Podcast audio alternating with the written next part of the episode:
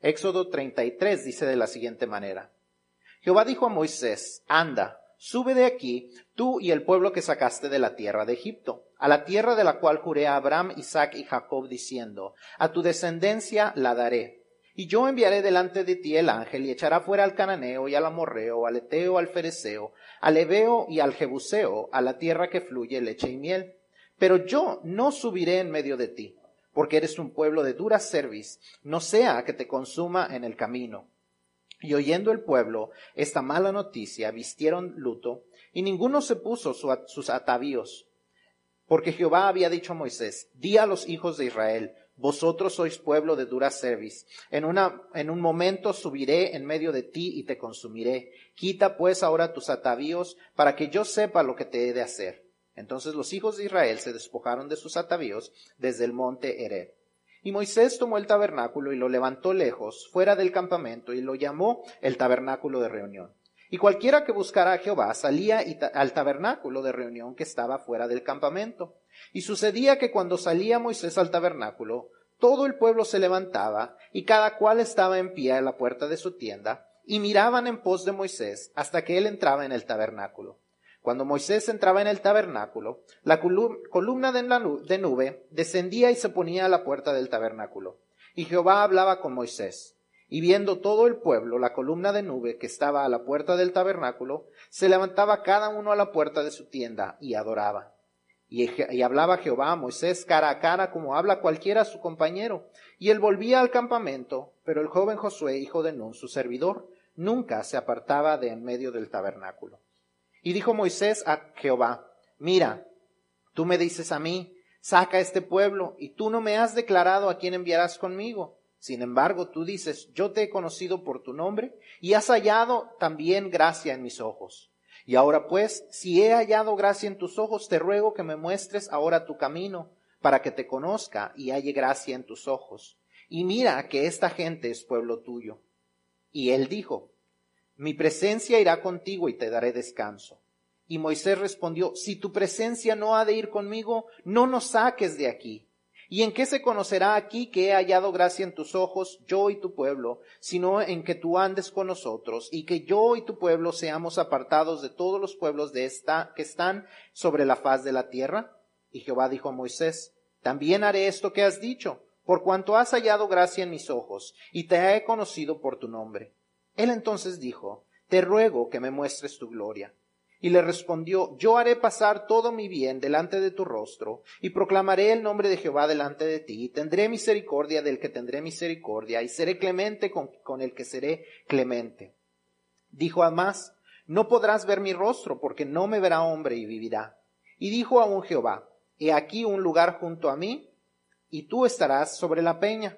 Y cuando pase mi gloria, yo te pondré en una hendidura de la peña, y te cubriré con mi mano hasta que haya pasado. Después apartaré mi mano y verás mis espaldas, mas no se verá mi rostro. ¿A cuántos de ustedes les gusta recordar eh, lo que pasó en el año? ¿Cuántos de ustedes están acostumbrados a repasar lo que ha sucedido durante su año? Si usted tiene un, teléfono inteligente, tal vez aún ahí a su teléfono le ha dicho, le ha mostrado ciertas cosas de lo que ha sucedido este año. Si usted está en Facebook, tal vez vio el video que le puso Facebook que decía, este fue tu año. Y le puso fotografías eh, de, las de lo que usted vivió durante ese año. Si usted tiene eh, Google Photos en su teléfono, usted podrá ver también las fotografías que tomó y a veces hasta le hace automáticamente una, una película, un pequeño video con las cosas que sucedieron. Constantemente hay cosas que nos están recordando lo que vivimos. Y dice el dicho, recordar es volver a vivir y muchos de nosotros volvemos a vivir esas experiencias y muchos de nosotros volvemos a, vivirlas y preferiríamos que se quedaran en el pasado. Algunas de las cosas que vemos ahí decimos, ay, ¿por qué hice eso? ¿Qué caras estaba yo haciendo en esas fotos? Pero peor aún, hay cosas que hacemos durante el año que quisiéramos no haber eh, hecho, cosas que debía, que quisiéramos no haber dicho. How many of you are thinking about what happened throughout the year? You look back at your pictures of 2018 and you, you wonder, why did I make that face? What was I thinking? Why did I say what I said? Why did I do what I did? And we always go back and think about 2018 and, and the year that we just ended and we wonder, why do we do what we do? And what are we going to do differently in the following year? Estamos a punto, de, terminar el 2018 y vamos a comenzar el 2019 y es bueno hacer un recuento de lo que hemos vivido en este año, eh, pero también ir pensando en lo que va a ir sucediendo en el futuro, lo que Dios quiere que hagamos, qué es lo que Dios desea que hagamos de nuestras vidas. Si Dios nos permite vivir un año más, ¿qué es lo que va a suceder en nuestras vidas? Estas dos semanas que vamos a estar aquí, este, este domingo y el próximo, vamos a estar hablando de este fin de año, vamos a hablar del principio del próximo año, vamos a ver lo que Dios ha permitido eh, hacer como iglesia y vamos a ver también qué cosas, tanto como iglesia como al igual que como personas, Dios desea que hagamos durante el próximo año. Como recuento de este año, me gustaría compartirles algunos de los números de lo que vivimos como iglesia. Algunos no tengo todos los números todavía, pero aquí les van algunos de los números de lo que sucedió en el 2018. Tuvimos un viaje misionero a Houston para ayudar con, la, con escuela bíblica de vacaciones y remodelación necesaria en áreas de la Iglesia Bautista Gracia. Un festival de otoño con una asistencia de más de 110 personas de la comunidad, sin contar a los voluntarios y personas de la iglesia. Les compartimos comida, juguetes y sobre todo el amor de Dios, el Evangelio y la esperanza de que Dios escucha sus peticiones por medio de la oración. Tuvimos dos semestres que ayudamos con el Club de Buenas Nuevas, con una asistencia de alrededor de 90 niños en cada una de las lecciones. 10 lecciones en total y les dimos snacks a cada uno de ellos. Pudimos alimentarlos alrededor de 900 veces en conjunto con Community Food Bank. Tuvimos dos semestres de clases de inglés que hospedamos en conjunto con el Colegio Comunitario de Tarrant. Clases de inglés sin costo a las personas de nuestra comunidad. Y cuatro, las ocasiones que tuvimos el, consulado mexicano sobre ruedas. Alrededor de, eh, contando y calculando alrededor de las personas que pudimos, pudimos tener en nuestras instalaciones, fueron alrededor de cuatro mil personas que entraron por estas puertas y les pudimos mostrar el amor de Dios con nuestras acciones y al compartir tratados, libros, devocionales y otra información de nuestra iglesia. Cuatro mil personas. Y los números no cuentan toda la historia. Aparte de eso, también tuvimos eh, las personas que ayudamos en las oficinas de ayuda migratoria, el número de devocionales de familiares, eh, familiares, perdón, que repartimos cada semana, las ofrendas que mandamos a las organizaciones misioneras. Todavía no tenemos la cuenta total de lo que vamos a mandar al Moon, lo que hemos mandado a los planes cooperativos de asociaciones y convenciones bautistas del Estado para apoyar estudiantes, maestros, evangelistas, entrenamientos y más Además de lo que ustedes cada uno hacen semana tras semana en, enseñanza, servicio, cuidado de niños, crecimiento con nuevos miembros, bautismos, etc. Ha sido un daño lleno de bendición. No es por presumirles, ni es por presumirle a nuestros invitados. Es reconocer lo que Dios ha hecho en nuestras vidas. Porque nada de estos números y nada de estas acciones serían posibles si Dios no nos diera la vida, si Dios no nos diera los recursos del tiempo, talento y tesoro que Dios nos permite usar para cada cosa que hacemos para su gloria. Todo esto es una razón más para decir que el 2018 fue un buen año. Cuando hacemos el recuento del 2018 sabemos que ha sido un año bueno. También tuvimos tiempos difíciles. Tuvimos tiempos difíciles. Seguramente eh, a muchos de nosotros nos perdió, nos pegó fuerte la pérdida de nuestra hermana Antonio. Fue una pérdida fuerte para muchos de los que conocimos, eh, la conocimos, que tuvimos la, gran bendición de, de ver su testimonio por muchos años. Fue una gran pérdida para nosotros, pero sabemos que ella está con su Señor. Tenemos la esperanza eh, de que ella se está gloriando con su Dios de que ella está en la presencia de Dios, de aquel Dios que por muchos años ella había adorado y ella está disfrutando ahora de una presencia directa con Él.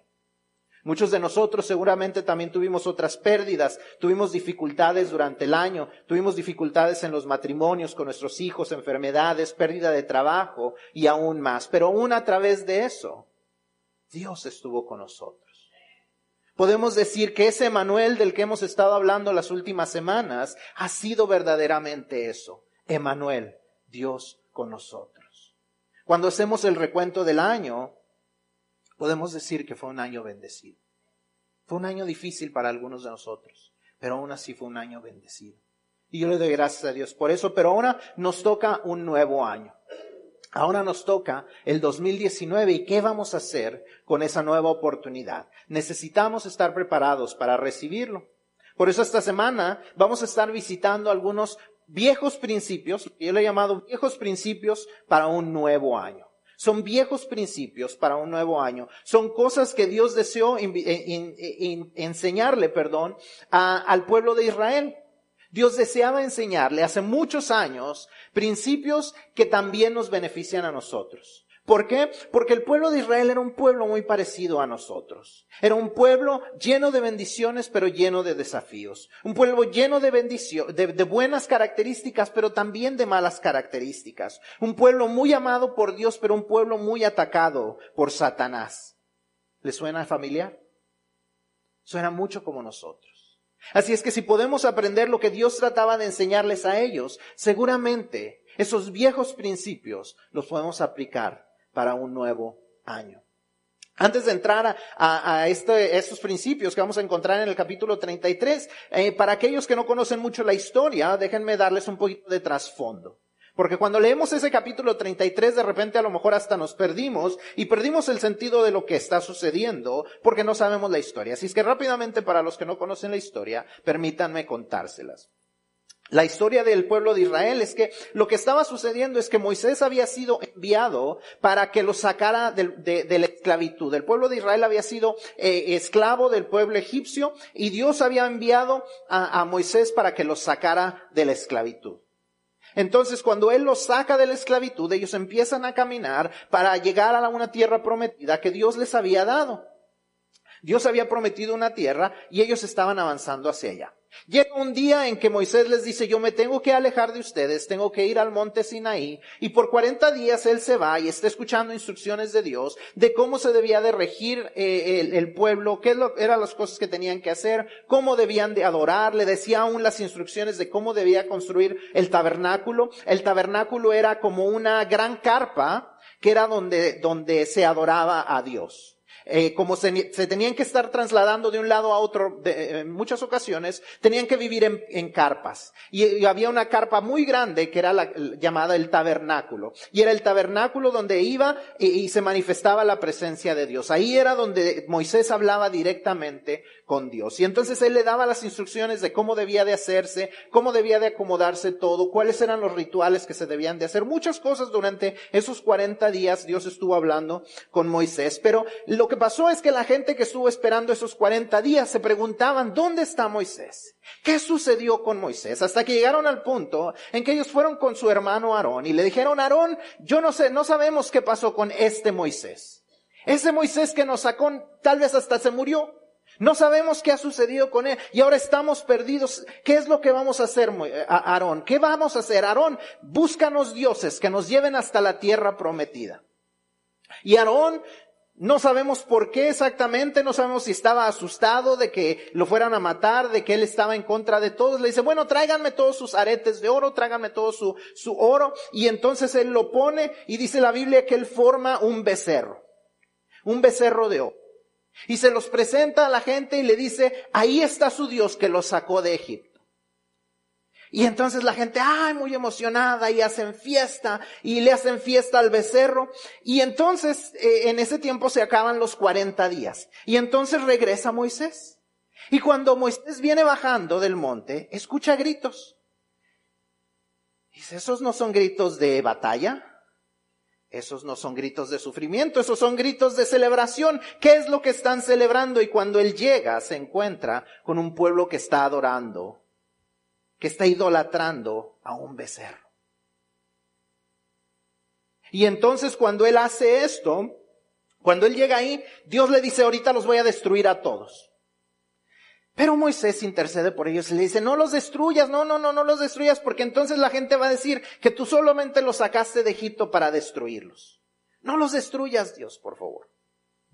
Y Dios les dice, está bien, no los voy a destruir, pero seguramente va a haber castigo. Y ahí es donde termina el capítulo 32. ya entrando al capítulo 33, dice entonces que Moisés pone este tabernáculo, el tabernáculo de reunión, el lugar donde, la, la, la, carpa, donde, la tienda donde él se va a reunir con Dios, la pone a las afueras del pueblo. Había una separación, había habido una separación entre, entre la gente y Dios. Pero vemos también en esos versículos que dice que cualquier persona podía ir al tabernáculo de reunión. Y, y, Moisés llega, y ahorita vamos a hablar un poco más acerca de eso, pero, pero llega Moisés y, le dice, Dios, mira, eh, ayúdanos. Porque Dios le dice, mira, ¿sabes qué? Yo, yo, yo voy a cumplir la promesa.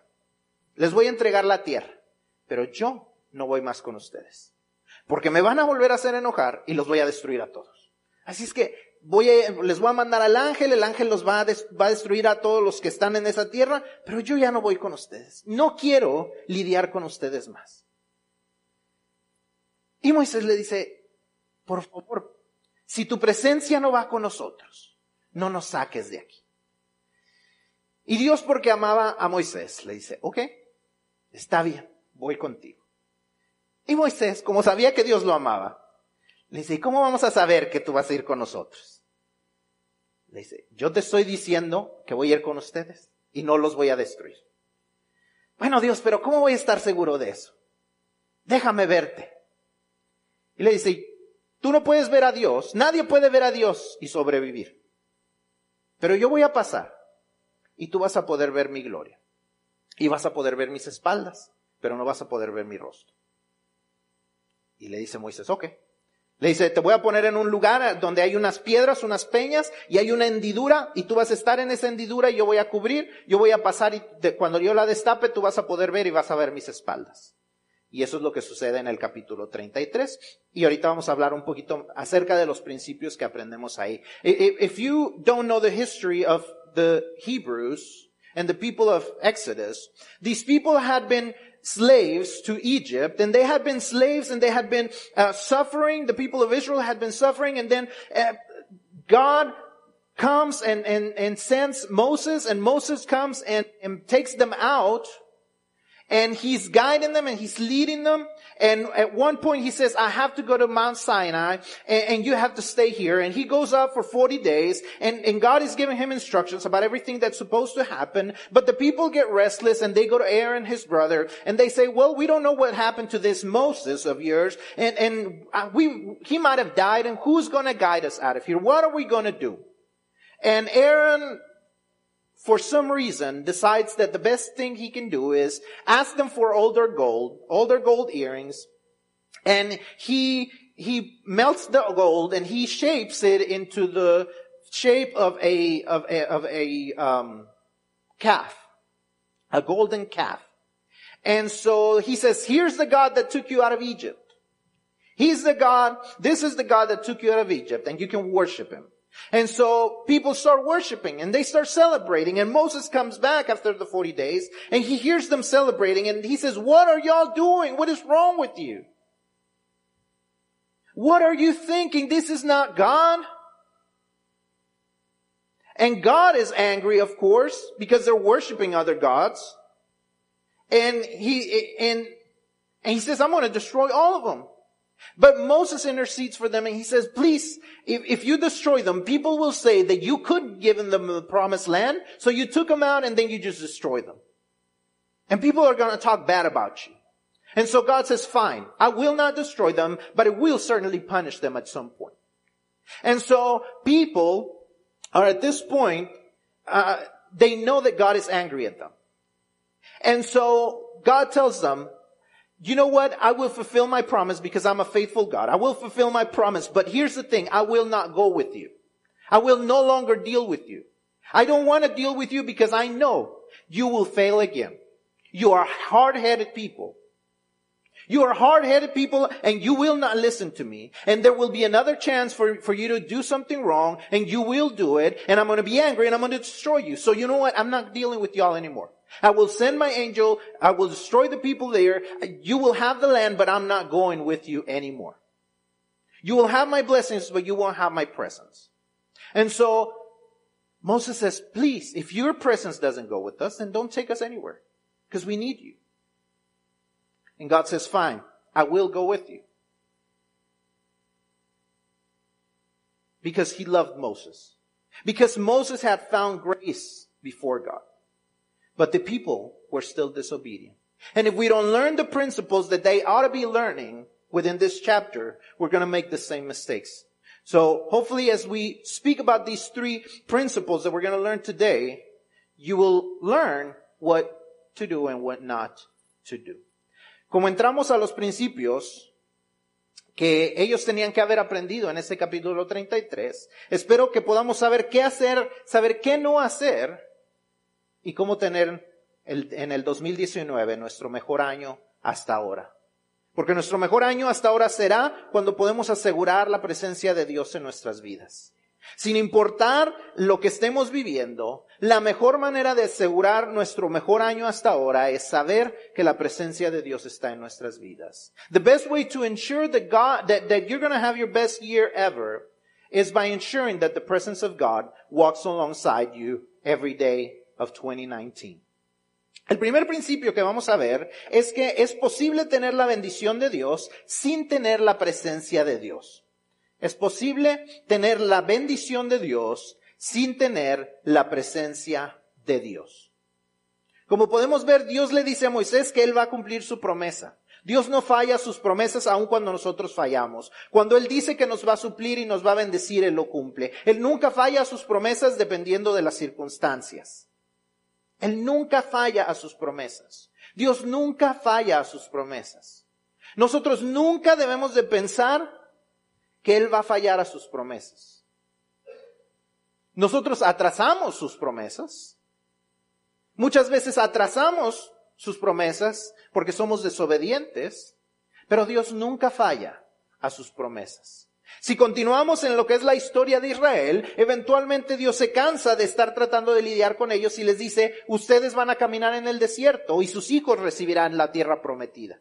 Porque Dios cumple promesas. Y Dios le iba a dar la promesa la tierra prometida al pueblo de Israel, pero ellos no quisieron obedecer y atrasaron la promesa de Dios, pero Dios cumplió su promesa. Y nosotros atrasamos la promesa de Dios cuando decidimos no obedecerlo, pero Dios siempre es fiel. God is always faithful. No matter what we do, no matter what the circumstances, He always fulfills His promises. But we delayed His promises whenever we decide to be disobedient. Pero el hecho de que Él no falla sus promesas no garantiza que su presencia estará con nosotros.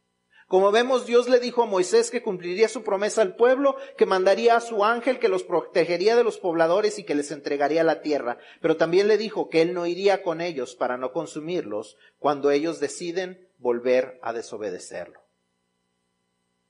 Es posible tener la bendición de Dios y perdernos de la, presencia de Dios. Hay mucha gente que confunde la bendición de Dios con la presencia de Dios. Muchos dicen, yo no hago nada en la iglesia, yo no doy mis diezmos y aún así Dios me bendice. Y sí, ciertamente Dios los bendice. Porque Dios es un Dios de gracia y misericordia. Pero eso no quiere decir que así es la manera en que Dios quiere obrar.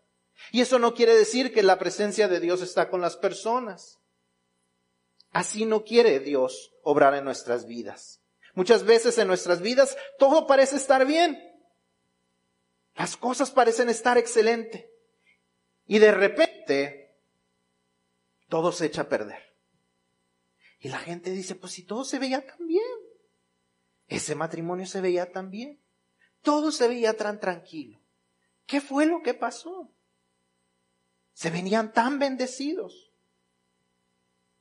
Y eso sucede porque tenemos la bendición de Dios por la gracia de Dios. Pero nos perdemos de la presencia de Dios en algún momento. Dejamos de buscarlo.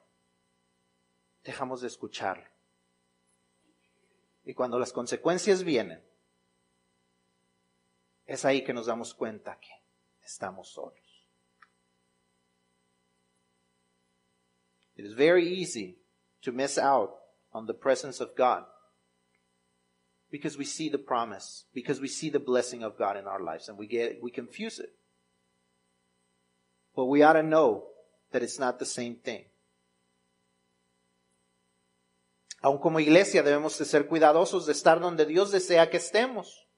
Como pastor es mi responsabilidad guiar a la iglesia al lugar donde Dios quiere que estemos. Ustedes no saben cuánta gente nos contacta.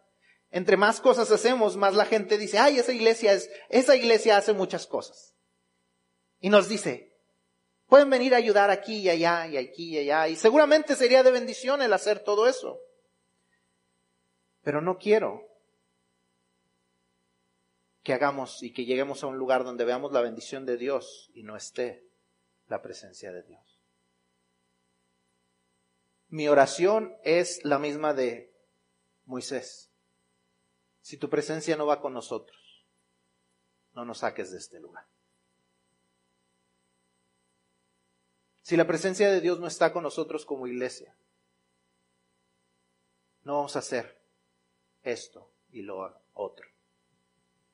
Cada cosa que como iglesia hagamos, tenemos que asegurarnos que la presencia de Dios está con nosotros, para no perder su presencia sin darnos cuenta en el proceso. Entonces la pregunta que debe resultar en nosotros es, eh, cuando entendemos este principio, es ¿cómo garantizo que la presencia de Dios está conmigo?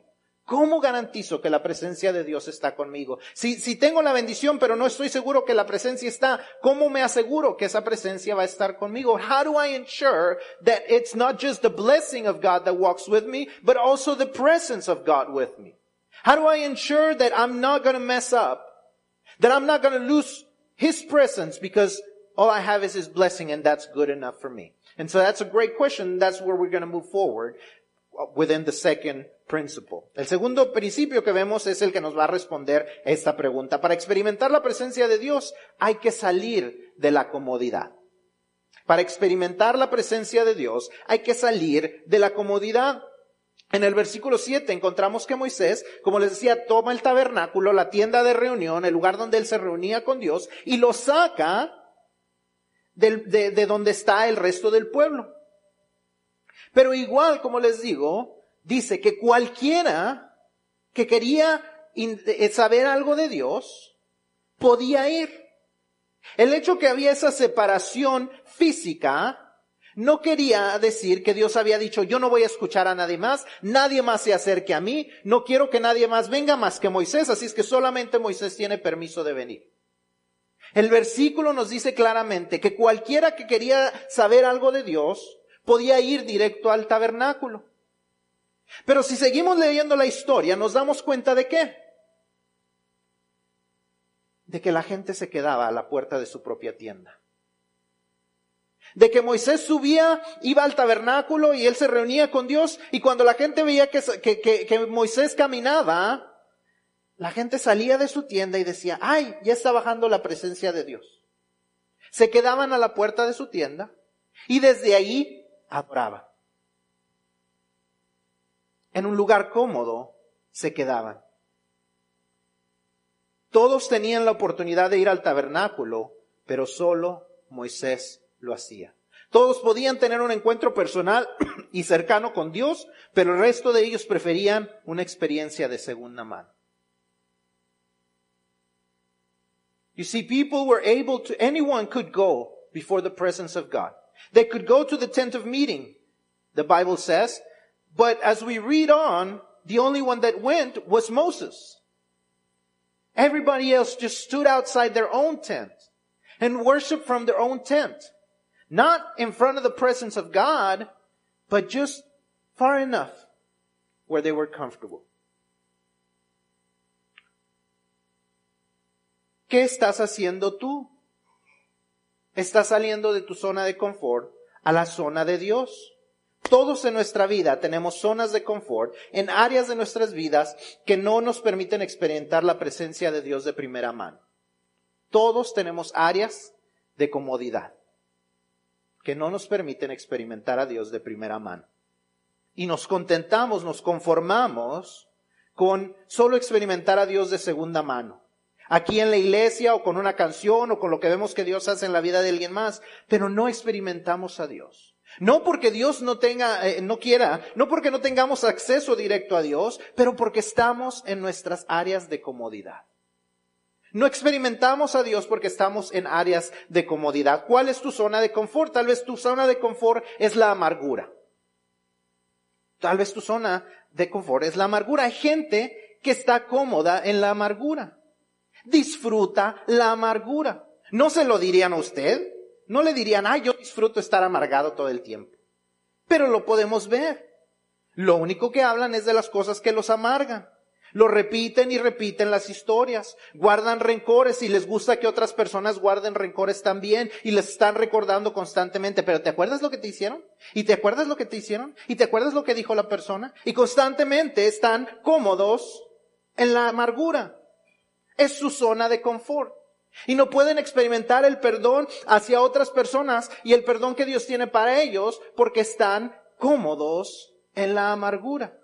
People are comfortable in bitterness. People get comfortable in unforgiveness. They wouldn't say it. They wouldn't admit it. But the truth of the matter is they are. Because they keep repeating it over and over again. They keep replaying it over and over again. What was done to them. How they got wrong. What happened against them. And they continually do it.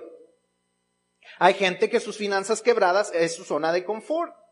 Dicen, ay, cómo quisiera salir de todos mis problemas financieros pero no hacen lo que Dios les dice. No son fieles en sus diezmos. No manejan sus finanzas conforme a lo que Dios les dice. No siguen sus principios. Siguen metiéndose en más deudas. Siguen buscando contentarse con las finanzas, con tener más. Su zona de confort son las finanzas. Nosotros como familia no somos ricos, ni cercano a eso. Pero gracias a Dios estamos fuera de deudas. Pero para salir de eso tuvimos que salir de nuestra zona de confort. ¿Sabe cuál era mi zona de confort? Tener una tarjeta de crédito. Esa era una zona de confort para mí. ¿Por qué? Porque cuando yo quería algo, cómodamente iba y lo compraba con la tarjeta de crédito. Cuando no ganaba lo suficiente, o cuando subían los precios de la gasolina, usaba la tarjeta de crédito cómodamente para poder llegar al fin de mes. Esa era una zona de confort. Y para salir de nuestras deudas tuvimos que salir de nuestra zona de confort. Tuvimos que dejar de viajar, tuvimos que dejar de hacer cosas, de gastar en lo que queríamos inmediatamente. Dejamos de tomar vacaciones por un tiempo, dejamos de hacer eh, muchas cosas, dejamos de reemplazar carros. No era cómodo, pero para poder experimentar lo que Dios quería que experimentáramos, teníamos que salir de nuestra zona de comodidad. Para poder yo tomar eh, eh, el, pastorado, teníamos que salir de una zona de comodidad en las finanzas. Hace poco apenas cancelé mi última tarjeta de crédito. Y esa tarjeta de crédito la tenía, ¿saben qué? Por comodidad. Porque decía yo, bueno, pues si de repente se me olvida sacar efectivo, está la tarjeta. Y eventualmente tuve que quitar esa zona de comodidad. Y la gente podrá decir, ah, yo como quisiera estar fuera de deudas también. Yo quisiera estar como ustedes. Hay que salir de la zona de comodidad. Ahora, ¿quiere decir que eso yo como pastor siempre lo he hecho? Claro que no. No siempre he estado dispuesto a dejar mi zona de comodidad. Y hay cosas que puedo regresar en el tiempo y pensar, ¿cómo serían las cosas diferentes si hubiera hecho esto? si no le hubiera dicho no a Dios. Si hubiera orado por lo menos un poco más, eh, en lugar de tomar la decisión yo inmediatamente y decirle a Dios, no, eso no, no es mi tiempo. Y eso se queda en mi mente, porque me quedé en la zona de comodidad. Y me pregunto, ¿de qué me perdí? Por estar en la zona de comodidad. What is your comfort zone? What is it that you are comfortable in? What are you going to have to step out of? Is it a certain relationship? Is it a certain friendship? Is it the things that you listen to? Is it the things that you read? Is it the things that you search on the internet? What are you going to have to walk out of your comfort zone in order to walk into the God zone? What are you going to have to leave behind where you are comfortable in order to get to the uncomfortable place, but also the place where you're going to meet God face to face. Where you're going to talk to Him. Where you're going to be able to, to, to hold on to His presence. To experience His presence in your life. What are you going to have to get uncomfortable in? What is it going to take for you to step out of your comfort zone in 2019 and step into the God zone? ¿Qué es el área que usted tiene que dejar, la, eh, la relación que tiene que dejar que, en la que está usted cómodo, la, las amistades con las que está usted cómodo, la manera de hablar con la que usted está cómodo, la manera de trabajar con la que usted está cómodo, las, las, las, eh, sus finanzas con las que está cómoda? ¿Qué cosas tiene que dejar de leer, de escuchar o de oír o de ver para que usted pueda dejar esa zona de comodidad y entrar a la zona en la que va a tener un encuentro personal con Dios de primera mano en lugar de de segunda mano. ¿Qué es lo que va a necesitar hacer para dejar de estar en el frente de su tienda, para llegar a la tienda de Dios, llegar al tabernáculo de reunión y ver a Dios, como dice ahí, hablar con Él cara a cara y tener un encuentro personal con Él? ¿Qué es lo que tiene que usted que dejar?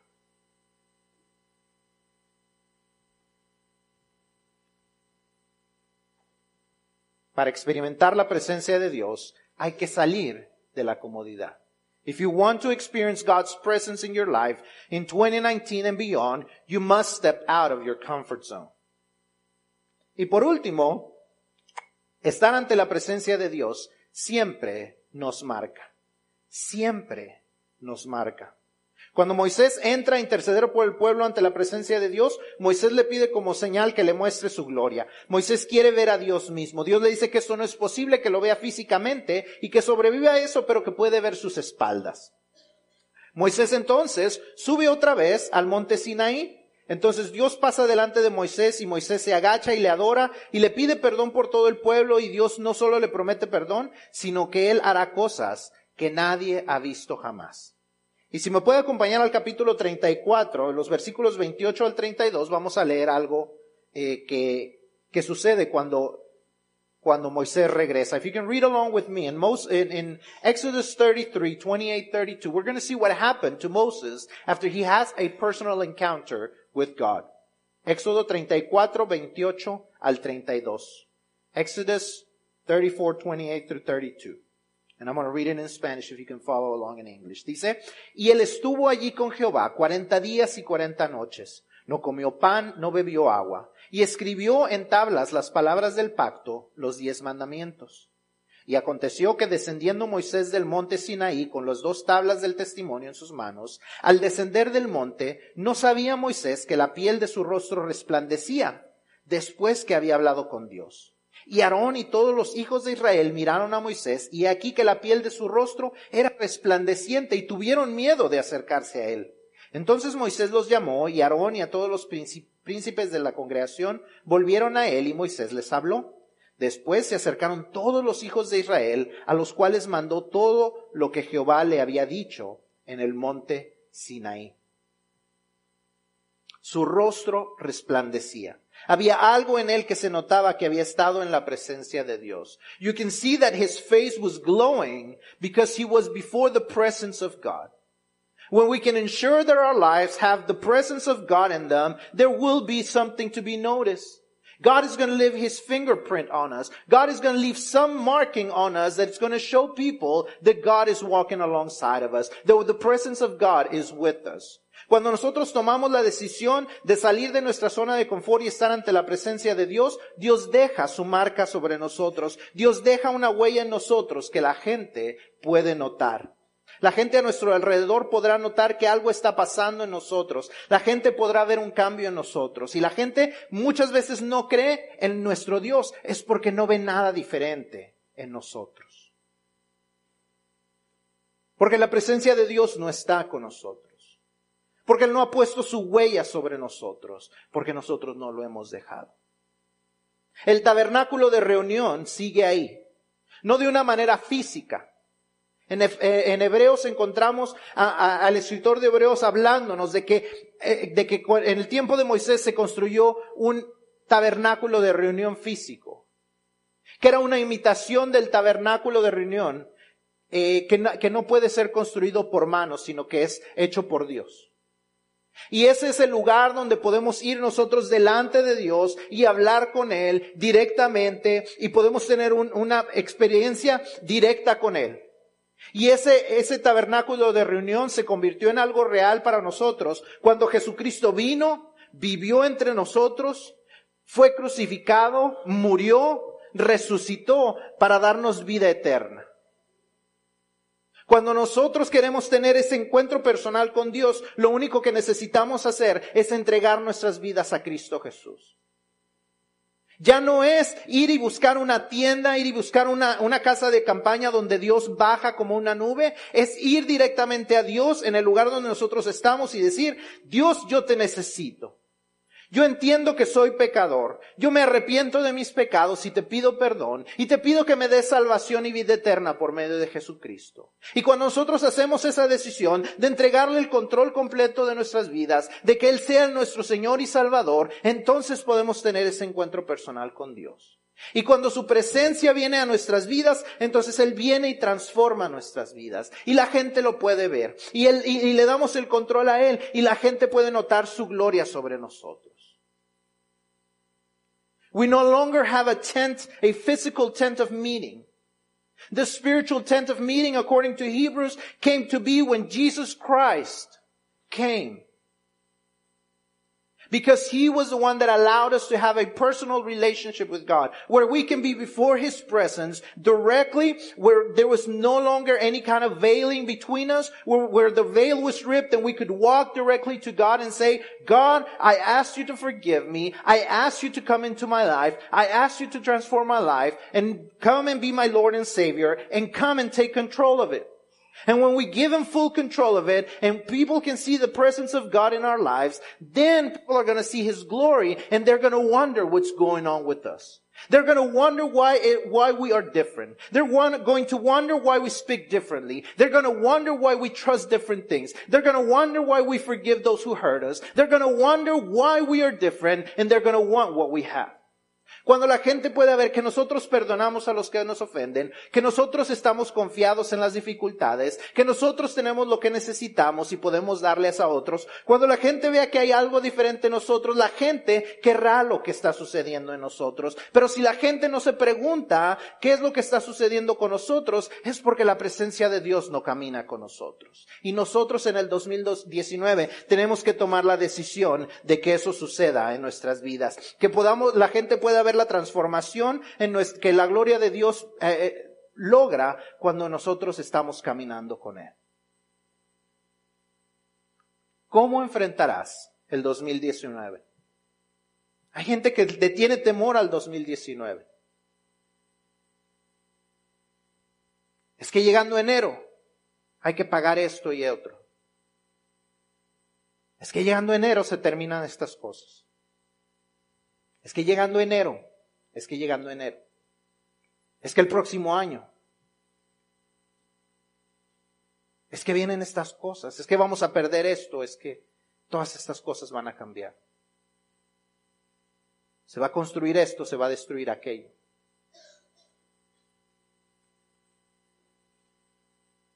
Podemos comenzar el 2019 con temor o podemos eh, comenzarlo con la certeza que la presencia de Dios camina con nosotros. Pero para hacer esto, tenemos que salir de la zona de confort y llegar a la zona de Dios. Dejar lo que hemos estado cómodos y llegar al lugar donde Dios quiere estar y mostrarnos su presencia directamente.